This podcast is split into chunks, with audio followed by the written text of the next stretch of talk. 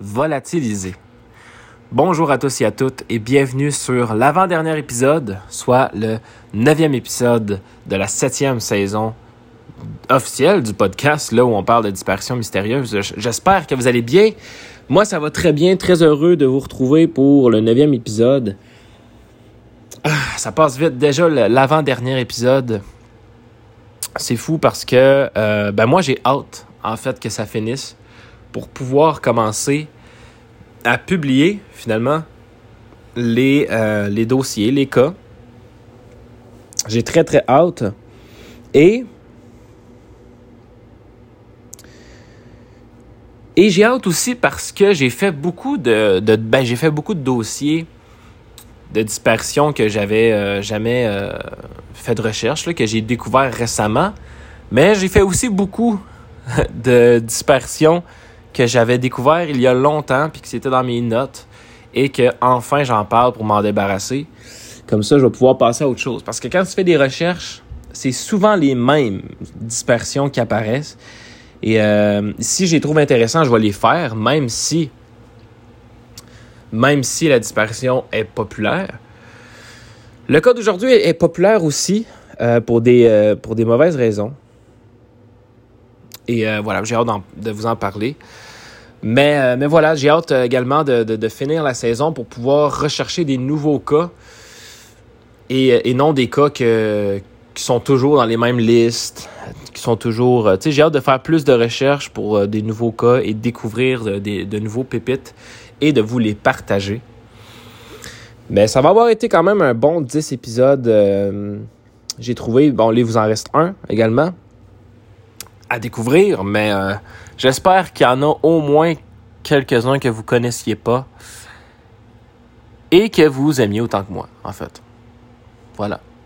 Comme vous pouvez voir dans le titre, il, va s'agir du dossier de Helen Frost aujourd'hui. Et euh, ça, c'est une, euh, dispersion là, qui date de longtemps.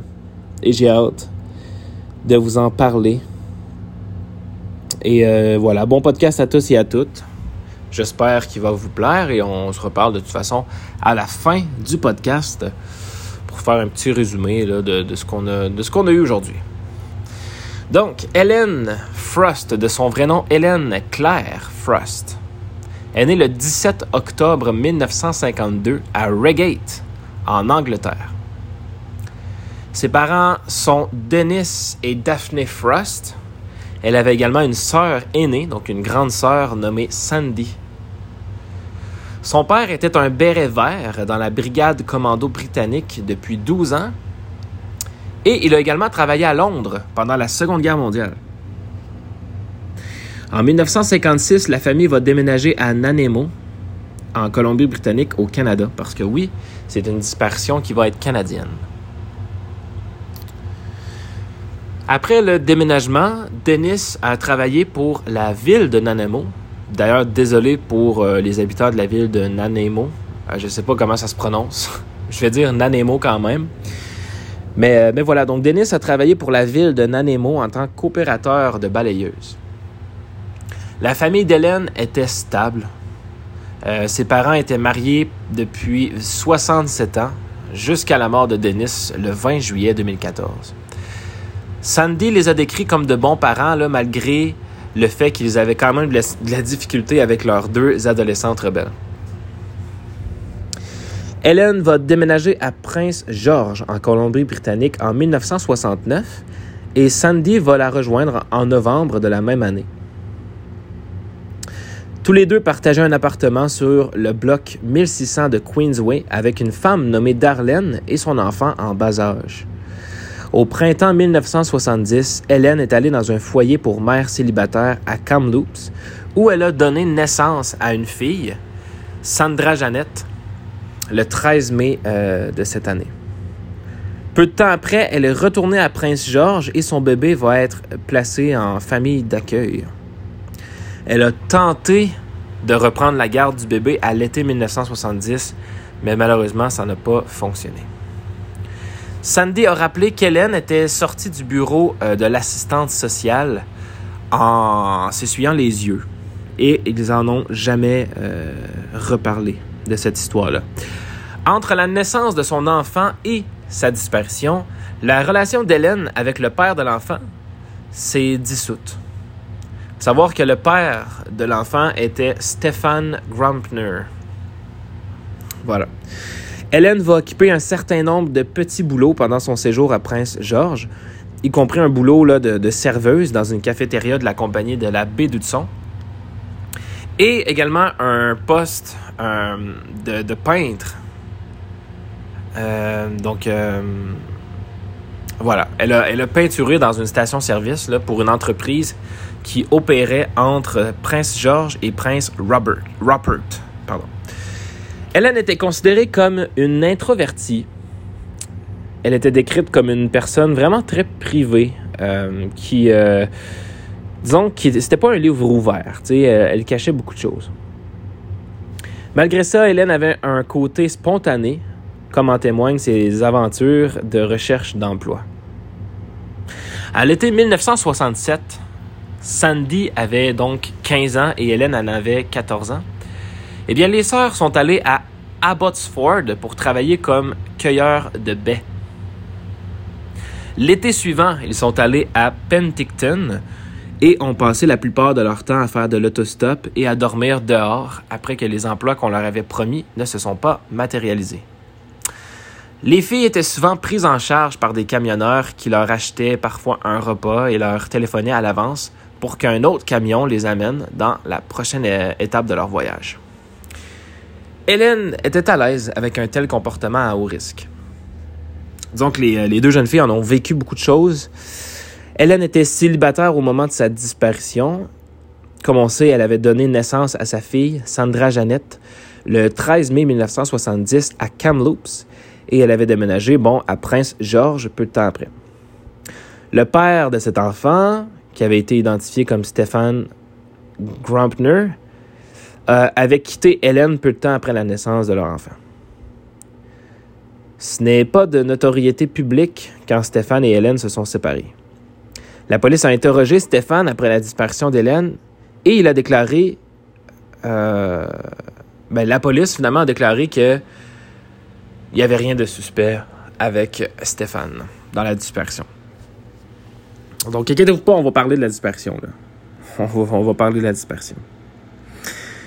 Hélène a été vue donc pour la dernière fois le mardi 13 octobre 1970, quatre jours avant son 18e anniversaire, dans le pâté de maison euh, où elle habitait finalement au 1600 de Queensway à Prince George, où elle partageait un appartement avec sa sœur Sandy,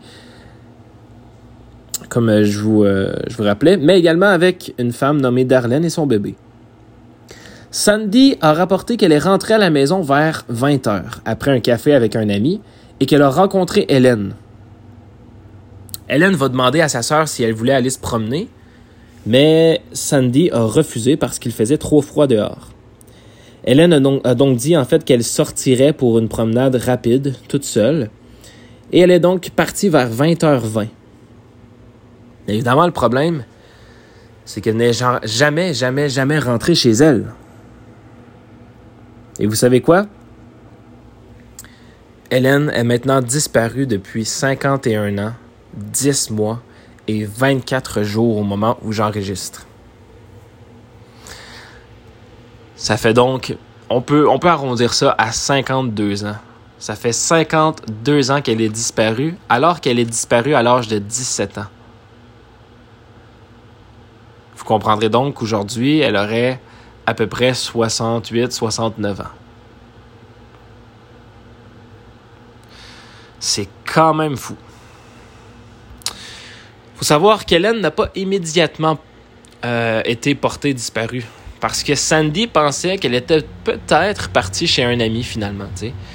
Et lorsqu'elle n'est pas revenue le jeudi 15 octobre, soit euh, deux jours plus tard, Sandy a signalé sa disparition à la GRC. La GRC, pour ceux qui sont en France, c'est la Gendarmerie royale du Canada. C'est donc eux qui vont se... En gros, on peut dire les, les, euh, policiers. Là, Ben, en tout cas, c'est l'autorité canadienne, la Gendarmerie royale du Canada. Ça, c'est surtout... Euh, c'est pas au Québec, c'est surtout en Colombie-Britannique, etc. Mais voilà. Hélène a été portée disparue par sa sœur le 15 octobre 1970 officiellement. Sandy a déclaré que la, euh, GRC avait pris le rapport d'une personne disparue, mais elle a eu l'impression que rien n'avait été fait. Sandy a déploré qu'elle était trop jeune et inexpérimentée à l'époque pour demander plus d'action de la GRC. Il y avait un pourboire qu'Hélène avait fait euh, un pourboire, euh, un, euh, un indice, en fait, euh, dans, le dans, le l'article que j'avais lu en fait. Je crois qu'ils ont traduit le, un, type par pourboire, mais en fait c'est pas pourboire là. Il y avait un indice en fait qu'Hélène avait, fait de l'autostop depuis la station-service Oski à Prince-Georges bien que la GRC ait enquêté sur cette information-là, on n'a pas été capable de prouver.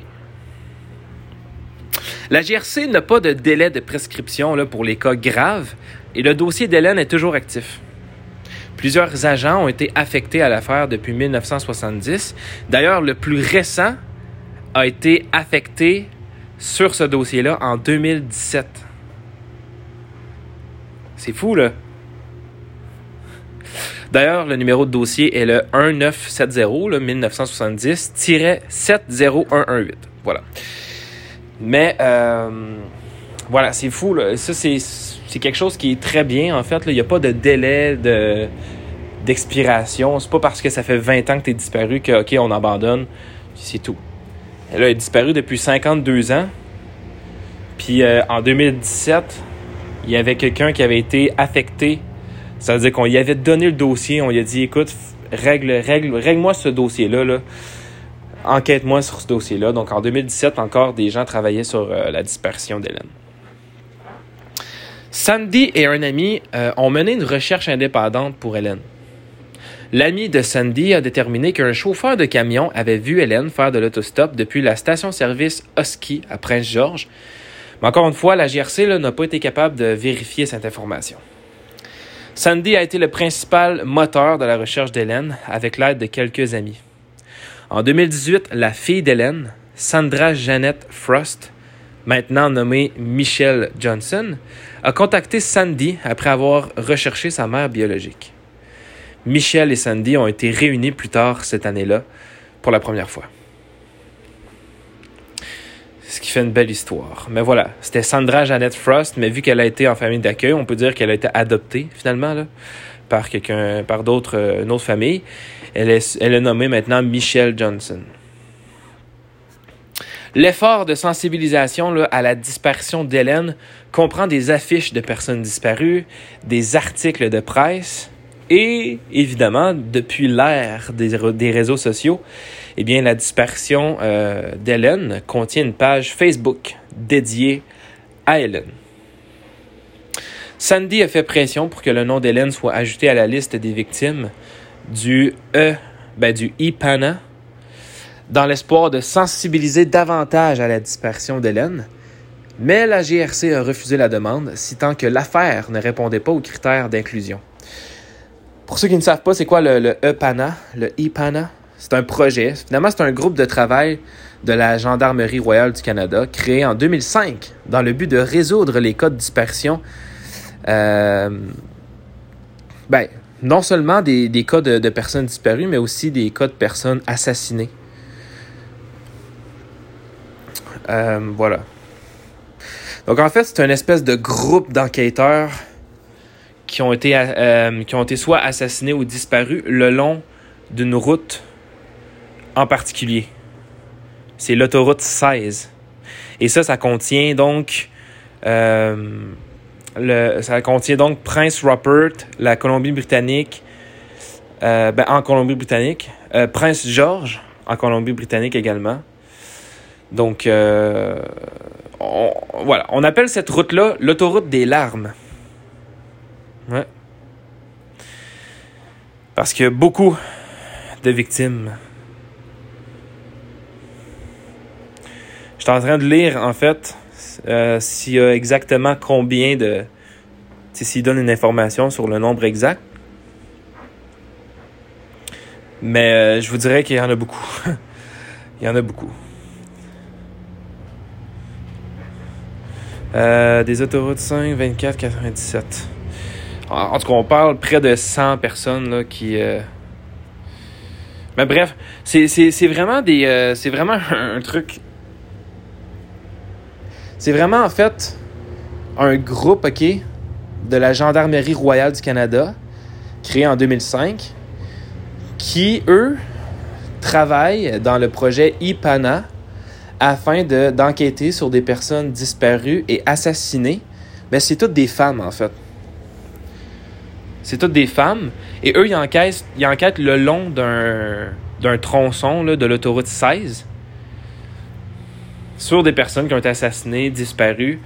Mais c'est toutes des femmes. C'est vraiment euh, dédié aux femmes, je pense. Donc euh, voilà. Donc on a essayé de faire passer le, le dossier d'Hélène, justement, à cet endroit-là. Hein, parce que c'est ce qu'on ce qu'on voulait. On voulait que Hélène ben, on voulait mettre nos chances euh, de notre côté. Et on se disait, ben, si on est capable de rentrer Hélène dans le projet IPANA, ben, ça serait parfait. Ce serait parfait parce que on pourrait encore une fois rechercher euh, un autre groupe, finalement, pourrait rechercher Hélène et se concentrer uniquement sur l'autoroute 16 alors que eux, ben, ils auraient pu se concentrer ailleurs. Donc, ça aurait élargi finalement les recherches. Mais malheureusement, la GRC a refusé parce que il y a certains critères qui euh, correspondaient pas euh, au projet. Donc, euh, ils n'ont pas pu. Je pense qu'il faut vraiment que ce soit confirmé que la personne a disparu le long de cette autoroute-là ou, peu importe. Alors que là, on n'a pas été capable de vraiment confirmer qu'elle aurait fait de l'autostop sur cette route. sais. Donc, euh, je pense que c'est plus ça qui a joué euh, sur la décision. Cependant, cela est en contradiction avec les critères d'inclusion. Comme j'ai dit, il existe de nombreux cas comme celui d'Hélène qui euh, répondent aux critères d'inclusion indiqués par la GRC. Cependant, il n'y a, il n'y a plus de victimes ajoutées à la liste depuis, depuis 2007. Elle a été créée en 2005, je pense. Et deux ans plus tard, il euh, n'y en a pas. Euh, ça fait maintenant comme 15 euh, ans qu'il n'y a pas eu de, de, nouveaux cas rajoutés à cette liste-là. Il y en a eu un total de, de 18 ajoutés à la liste de IPANA officielle. Ce qui est quand même beaucoup. C'est 18 personnes disparues ou assassinées sur cette route-là, officiellement. Là qui faisait partie d'une enquête. C'est énorme. Donc, euh, donc voilà. disons qu'il était à bout de bras. En 2009, Sandy a rapporté que son père lui avait dit J'espère vraiment savoir ce qui s'est passé avant de mourir. Et comme on en a parlé, ben Dennis est malheureusement décédé le 20 juillet 2014 sans découvrir ce qui était arrivé à sa fille. Trouve vraiment triste. Euh, mais c'est des choses qui arrivent souvent. C'est euh, tellement complexe. Tu sais, parce que lorsqu'une personne disparaît, cette personne-là peut tellement être n'importe où, tu sais. Euh, la personne en question n'est pas nécessairement... Ben souvent, on va aller chercher peut-être un peu trop loin, alors que souvent la personne se retrouve vraiment tout près de l'endroit où elle a disparu.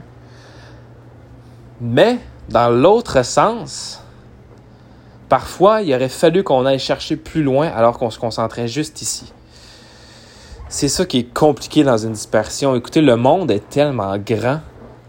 Essaie de retrouver un petit être humain. On est tellement petit, là, dans toutes ces terres-là, dans tout, tout ce qui est terre, mais eau également. Et pour rechercher les gens, ben, il faut, ça prend des gens, tu sais, ça prend une population ça prend des enquêteurs parce qu'on ne peut pas avoir ses propres outils nous-mêmes. Et vous le savez, les policiers, euh, avec, avec les chiens, avec les hélicoptères, etc., vont pas chercher pendant huit ans de, consécutifs partout dans le monde. Parce qu'à un moment y a d'autres chats à fouetter aussi. Bref, c'est très, très, très complexe. heureusement, la grande majorité des disparitions mystérieuses vont être résolues. Euh, mais il y en a quand même quelques-uns. Il y a quand même un pourcentage à chaque année qui euh, ne sont pas retrouvés, peu importe ce qui est arrivé. Et malheureusement, ben, ça en est un, ça. Parce que comme je vous dis, ça fait maintenant presque 52 ans qu'Hélène est disparue. Et euh, ben, si vous voulez, on peut justement entrer dans les théories. On peut parler de, de, de ces dossiers-là. Je tiens d'abord à m'excuser si il y avait certaines choses qui étaient plus ou moins claires. Dans l'histoire, des fois, je m'enfarge dans les mots. Euh, parce qu'en fait, j'ai pris des notes, mais j'ai euh, vu que certaines de mes notes n'étaient pas il y avait des fautes, etc. Donc là, ça me mêlait.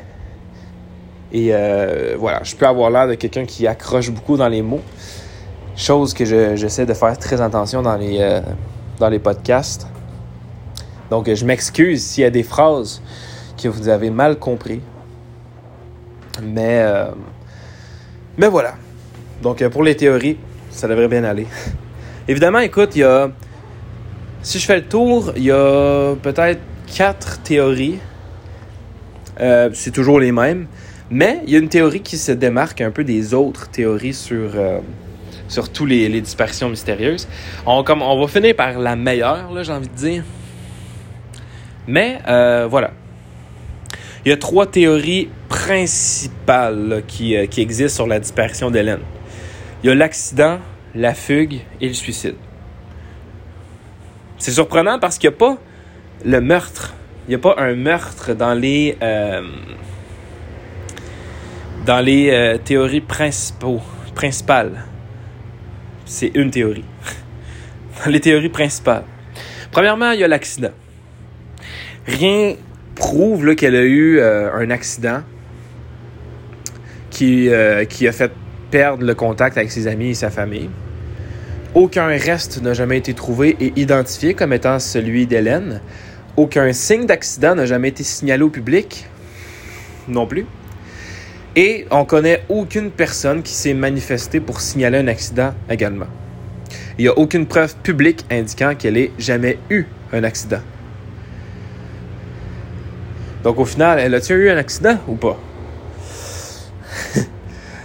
donc, euh, donc voilà, on n'a jamais retrouvé son corps, mais on n'a également non plus jamais eu aucune personne du public qui s'est manifestée pour signaler un accident cette soirée-là, ou peu importe. Au final, euh, c'est plus ou moins crédible l'accident. Si elle a eu l'accident, eh bien, c'est elle-même qui s'est l'est causé.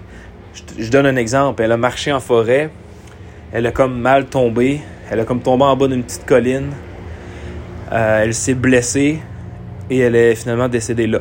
Par exemple, ça, c'est un accident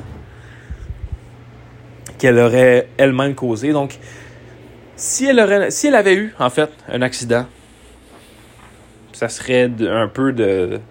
Ça serait elle, finalement, qui l'aurait causé. Euh, mais tu sais, elle s'en allait juste marcher, elle s'en allait pas faire une randonnée. Là. On s'entend qu'il était comme 20h20 euh, au moment qu'elle est partie. Je pense pas qu'elle prévoyait partir euh, faire une randonnée en forêt pendant très longtemps. Je pense même pas qu'elle allait en fait en forêt tout simplement. Comme deuxième théorie, a la fugue. Hélène était connue pour s'être enfuie dans le passé. Cependant, Sandy a déclaré euh, qu'il y avait des indications euh, que Hélène ne se serait pas enfuie. Par exemple, elle avait laissé de l'argent, des vêtements et une pièce d'identité dans l'appartement. Donc, en fait, son argent était dans l'appartement, ses pièces d'identité, etc. Si elle aurait voulu s'enfuir, elle aurait au moins amené l'argent. Parce que, disons que c'est très, très, très dur de fuguer, de vouloir refaire une nouvelle vie sans argent, sans pièce d'identité, sans rien. Tu sais, pièce d'identité, je peux dire OK, mais sans argent, parce que tu nulle part où aller, tu nulle part. Euh, euh, tu peux pas prendre de bus, par exemple, tu peux pas prendre euh, rien, en fait. Tu peux même pas manger ni boire. Et tu peux pas non plus aller acheter ou louer une place pour dormir. La troisième théorie, c'est le suicide. Hélène euh, traversait un certain nombre de défis difficiles au moment de sa disparition. Elle avait vécu évidemment l'abandon d'un enfant, elle a vécu euh, la fin d'une relation amoureuse et une situation de vie éprouvante, vivant avec un nouveau-né après avoir dû abandonner son propre bébé. En raison de ces circonstances, il est plausible qu'elle subisse beaucoup de stress. Cependant, Sandy a déclaré publiquement qu'il n'y avait aucune preuve qu'Hélène s'était suicidée. Il n'y avait aucune note de suicide également laissée derrière. Donc oui, Hélène avait, disons, une vie mouvementée à ce moment-là. Une séparation. Elle a donné son, euh, bébé en adoption. Euh, elle vivait dans la rue à certains moments avec sa sœur. Euh, bon, plus, plus vraiment au moment où elle avait l'appartement. Mais, tu sais, elle avait vraiment une vie mouvementée depuis récemment. Et c'est quelque chose qui, évidemment, aurait pu jouer sur son moral. De la suicider, je pense pas. On dirait je croirais plus à l'hypothèse de la fugue que le suicide. Et là, la dernière théorie, une théorie que, j'aime bien, c'est une théorie qui concerne euh, une Jane Doe dans le comté de New London. New London County Jane Doe. C'était une, femme dont les restes ont été retrouvés dans une tombe peu profonde, enveloppée dans une couverture le 30 mai 1974. Évidemment, ça a été retrouvé dans le comté de, New London au Connecticut aux États-Unis. Les restes ont été retrouvés dans une zone boisée derrière une maison sur le chemin Shoeville. À ce jour, la, compétence est contestée entre les services de police de Stonington et le Lady Yard City. La police de l'État du Connecticut s'occupe maintenant de l'enquête. Les restes étaient complètement squelettés au moment où elle a été retrouvée. On a supposé que Jane Doe était décédée aux côtés du braqueur de banque Gustavus Lee Carmichael, l'homme avec qui elle avait été vue pour la dernière fois et que l'on pensait être son petit ami. Le 31 décembre 1970, c'était là qu'elle avait été euh, vue pour la dernière fois. Cette date correspond à la chronologie plausible d'Hélène depuis sa disparition le 13 octobre 1970. Elle se serait donc enfuie, euh, d'où elle vivait pour se rendre aux États-Unis. Et deux mois plus tard, elle aurait été vue avec euh, un, un, homme, en fait, qui aurait été supposément son petit ami et un braqueur de banque. Elle serait décédée d'une manière ou d'une autre. Voilà. Cette Jane Doe particulière s'appelait Lauren Stahl il a été déterminé que Jane Doe a été assassinée et ses restes ont été enterrés à côté de Carmichael. Richard, DeFritas et Donald Brent ont finalement été reconnus coupables des meurtres. Leur motif était la crainte que la femme non identifiée, qui a finalement été identifiée, c'est Lorraine Stahl, comme j'ai dit, ne divulgue des détails sur les activités illégales de Carmichael. Donc, juste parce que les deux hommes avaient peur euh, que euh, sa petite amie à Carmichael divulgue des détails sur les activités criminelles, eh bien, euh, les deux hommes l'ont tué. Jane Doe était connue pour avoir passé des appels téléphoniques dans les mois précédant sa mort. Tous les appels connus étaient destinés aux États de la côte Est. Jane Doe est également connue pour conduire une Oldsmobile verte de 1964 avec des plaques du Massachusetts ou du Maine. Le véhicule a été retrouvé sous-évalué à Hartford, Connecticut, avec une vignette d'inspection du Maine. Le croquis composite, basé sur les souvenirs des personnes qui ont interagi avec elle plutôt que sur une reconstruction, en plus de certaines de ses caractéristiques corporelles estimées, ressemblait à Hélène. La fameuse Jendo a été décrite comme étant âgée entre 18 et 30 ans, avec des cheveux bruns rougeâtres, En plus qu'Hélène, elle, elle avait 18 ans et elle avait les cheveux châtains blonds. La Jane Doe avait été estimée à environ 5 pieds 2 et entre 110 et 115 livres. Certains comptes rendus de journaux de la liste temporelle, Jane Doe mesure jusqu'à 5 pieds 8. Hélène, de son côté, mesurait 5 pieds 5 et elle mesurait entre 100 et 125 livres. Les dossiers dentaires de Jane Doe ne comprenaient aucun maxillaire en raison d'une blessure par balle, deux amalgames occlusaux distincts, tandis que numéro 17 est incliné mésialement. Ça, c'est des trucs de dentiste. Les dossiers dentaires de Hélène ne sont pas connus du public. Les restes de Jane Doe ont été retrouvés avec un certain nombre d'objets dont aucun n'était les objets avec lesquels Hélène avait été vue pour la dernière fois. Les articles de Jane Doe comprenaient une bague avec un design en forme d'amande avec l'inscription stylisée JHSN et 1917. Le design en forme d'amande ressemble quelque peu à l'anneau moderne des anciens de la Johns Hopkins School of Nursing, qui a également un design en forme d'amande. Donc une école finalement d'infirmières. D'autres articles associés à Jane Doe comprenaient un ensemble de bigoudis, Lady Clairol, un gilet en cuir beige, un pull beige, une jupe marron, des bottes de grand-mère marron qui vont jusqu'aux genoux et un imperméable jaune. En juillet 2018, le détective Joseph, pardon, Joseph Kalash Dale a signé la correspondance potentielle avec le médecin légiste du Connecticut ainsi qu'avec la GRC du Canada. Au 5 juin 2020, le statut de cette affaire est signalé comme la police de l'État du Connecticut et la GRC travaillent activement pour déterminer si Hélène Claire Frost est Jane Doe du comté de New London. Donc voilà, pendant longtemps, on aurait pu croire que cette femme qui, euh, avait euh, le Jane Doe, qui avait été retrouvée, était Hélène. Mais comme je vous ai dit, par la suite, on a, même très récemment, je savais même pas en fait qu'il avait signalé le. qu'il avait signalé le en fait, qu'on avait identifié la Jane Doe, je ne savais pas, je l'ignorais. Mais voilà, finalement, la Jane Doe avait été identifiée. Donc, euh, euh, la théorie ne fonctionne plus. Mais, euh, mais voilà.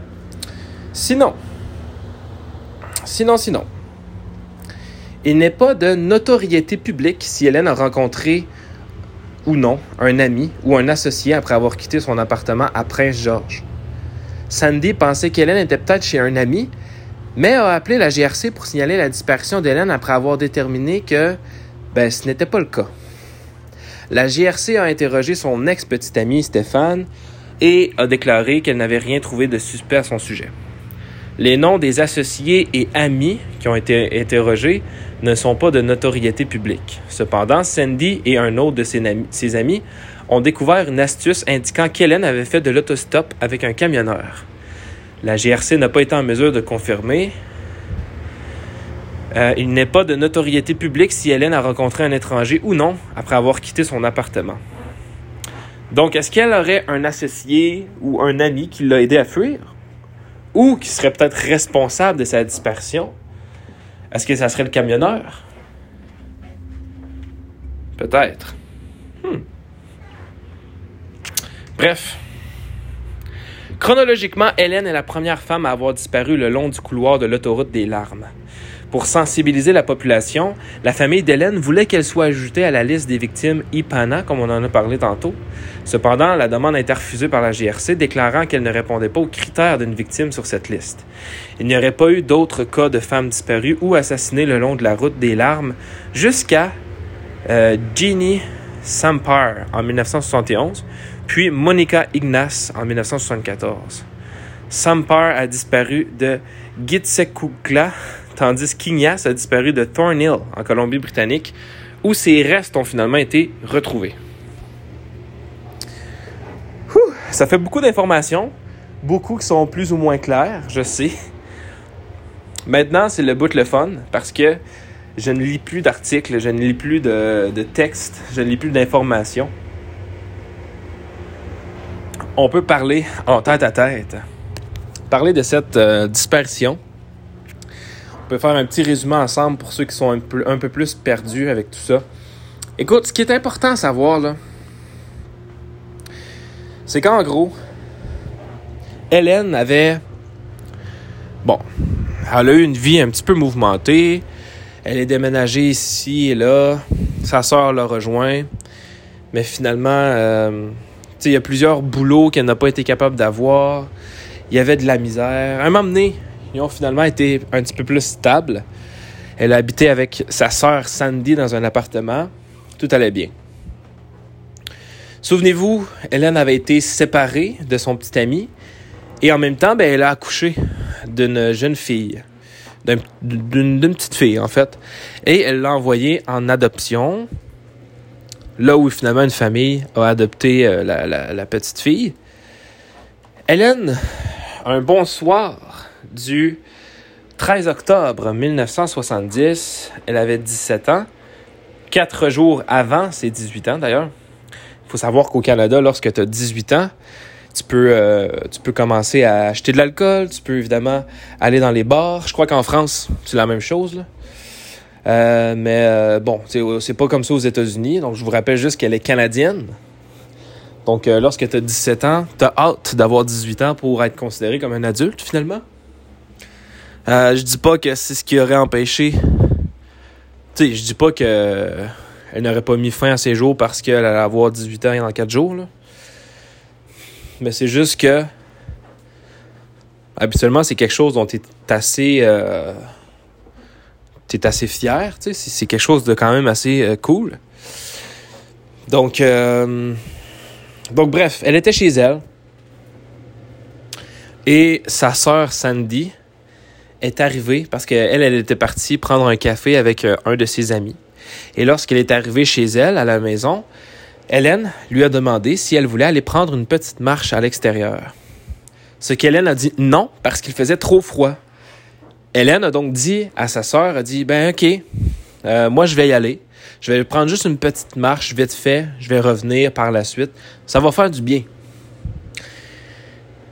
Sandy a donc dit ok, c'est bon. Mais Hélène n'est jamais revenue. Elle est partie vers 20h20 le soir. Elle n'est jamais revenue. Sandy s'est dit, bon, peut-être qu'elle a arrêté chez un de ses amis pendant, euh, pendant sa marche et qu'elle est encore, elle est encore là, même qu'elle dort chez elle parce qu'il commence, euh, commence à, commence à faire noir, commence à être tard.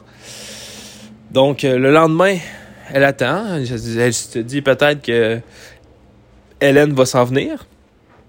Hélène n'est jamais arrivée. Donc le lendemain, deux jours après la dispersion, elle a officiellement euh, officiellement déclaré la dispersion de sa sœur à la GRC. Voilà. La GRC croyait que c'était une fugue. Ils ont donc attendu jusqu'au lundi. À ce moment-là, je ne sais pas exactement c'était quel euh, quelle, quelle, journée de la semaine? Euh, le 13. Attendez, laissez-moi aller vérifier vite fait dans le calendrier de 1970. Je sais que c'est loin un peu, là. C'est fou comment il y a eu des journées qui se sont écroulées entre 1970 euh, et aujourd'hui. Sérieux, quand quand tu y penses, c'est fou, là. Donc, 1970, le 13 octobre. Le 13 octobre, ça se trouvait être un... Attends, quoi? Un mardi. C'était un mardi. Et euh, sa sœur, le jeudi, Jeudi le 15, elle a officiellement euh, signalé la dispersion à la GRC. La GRC a attendu jusqu'au 19, quatre jours plus tard, parce qu'il croyait que c'était une fugue. Donc au final, ça faisait comme six jours qu'Hélène avait réellement disparu. Donc évidemment, Sandy et son ami, probablement le même avec qui euh, elle a été prendre un café, ont décidé de faire leur propre recherche, évidemment, en attendant, euh, et en même temps également que les policiers. Ils ont fait leur recherche, et euh, ben, les parents aussi. bref, ils ont cherché partout, honnêtement.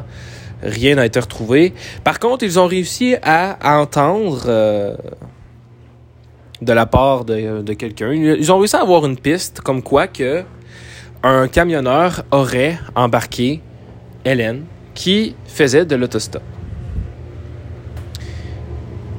Mais évidemment, aucun camionneur ne s'est jamais manifesté euh, et personne n'est au courant. La GRC a enquêté sur cette piste en vain. Euh, on n'a rien trouvé, en fait. Aucun indice, aucun rien. Et voilà où on en sommes aujourd'hui. Voilà où nous en sommes en 2022. Ça fait près de 52 ans qu'elle est disparue. Et vraiment, on n'a aucune piste. Hein. Je vous le dis, on n'a aucune piste, aucun suspect, aucune idée de ce qui s'est passé. Et moi, ça me, ça, me rend fou parce qu'on ne soupçonne pas qu'elle a été victime d'un acte criminel. Je vous le dis, dans les théories qui est mentionnées sur, sur Internet, sur les articles, etc., en tout cas, il y a peut-être des articles, évidemment, qui, euh, qui donnent les, théories du, kidnapping ou peu importe. Mais c'est fou de voir que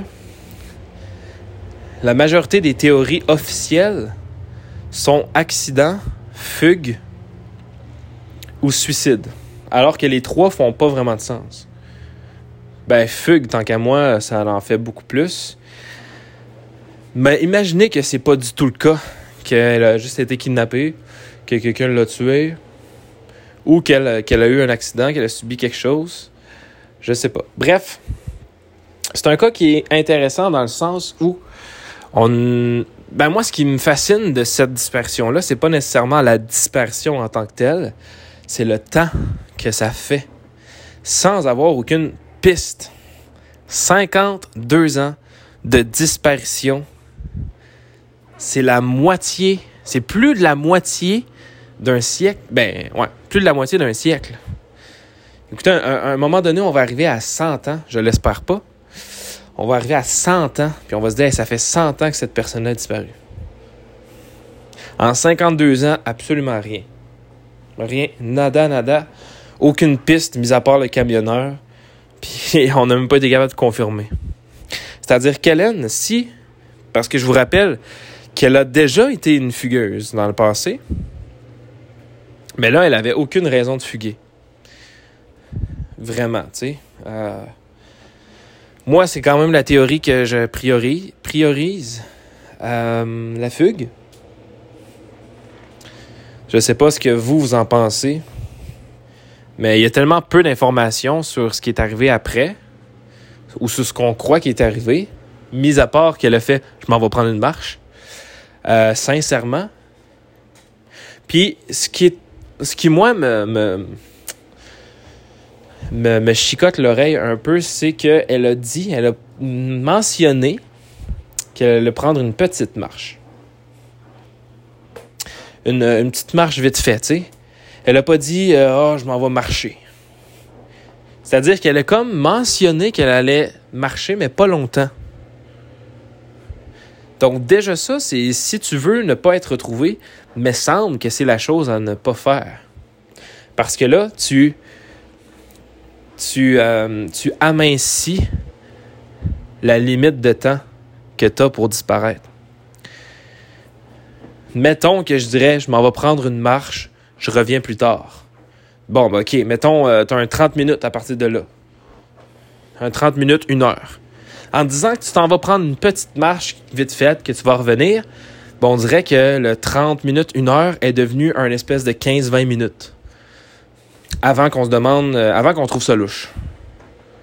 Je sais que ça veut rien dire vraiment, là. Mais c'est juste le fait qu'elle dise ça qui, qui, me fait dire est-ce qu'elle a vraiment voulu disparaître? Il me semble qu'une personne qui veut disparaître ne dit pas ah, euh, je m'en vais acheter euh, du lait à côté au dépanneur ou à l'épicerie. Je m'en vais acheter du lait à côté, je reviens dans deux minutes. Si tu veux disparaître, il faut que tu aies le temps. Il faut que personne te recherche pendant avant au moins un certain nombre de temps. Je sais pas si vous comprenez ce que je veux dire, mais en tout cas, moi, c'est comme ça que je vois ça. Je trouve ça juste un peu. un peu étrange qu'elle mentionne ça. Je trouve que. Mais en même temps, je priorise quand même la théorie de la fugue. Et comme j'ai dit, euh, c'est pas l'histoire la, plus intéressante qu'on a parlé.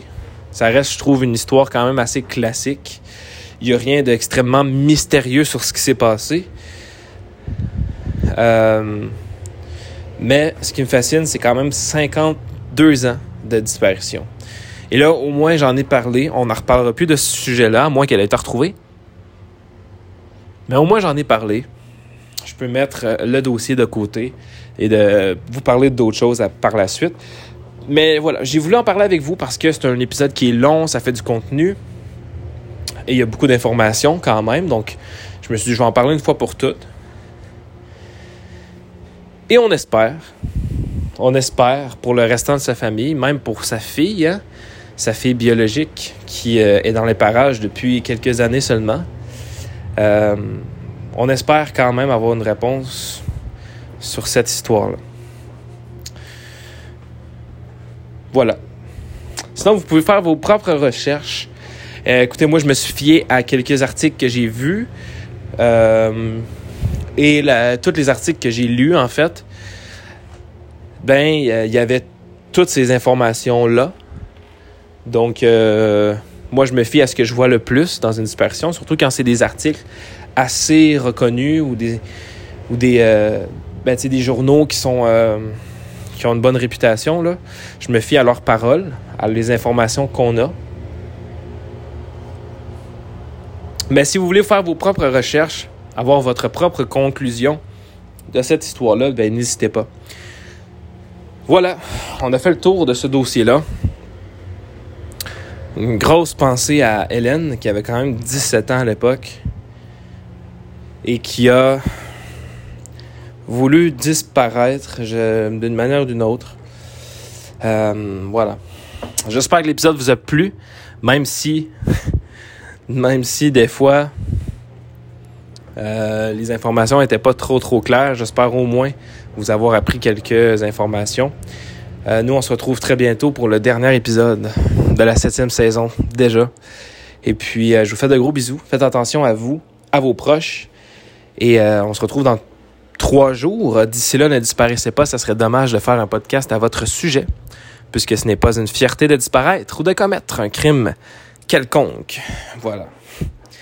Merci à tous et euh, je vous rappelle que vous pouvez aller rejoindre les réseaux sociaux du podcast Volatiliser Podcast sur Facebook, Instagram, si vous voulez euh, venir me suivre et ben, me raconter vos théories ou dire ce que vous, euh, ce que vous pensez et même m'envoyer des articles si jamais la personne a été retrouvée, si jamais on a, trouvé des nouvelles indices, peu importe, n'hésitez pas.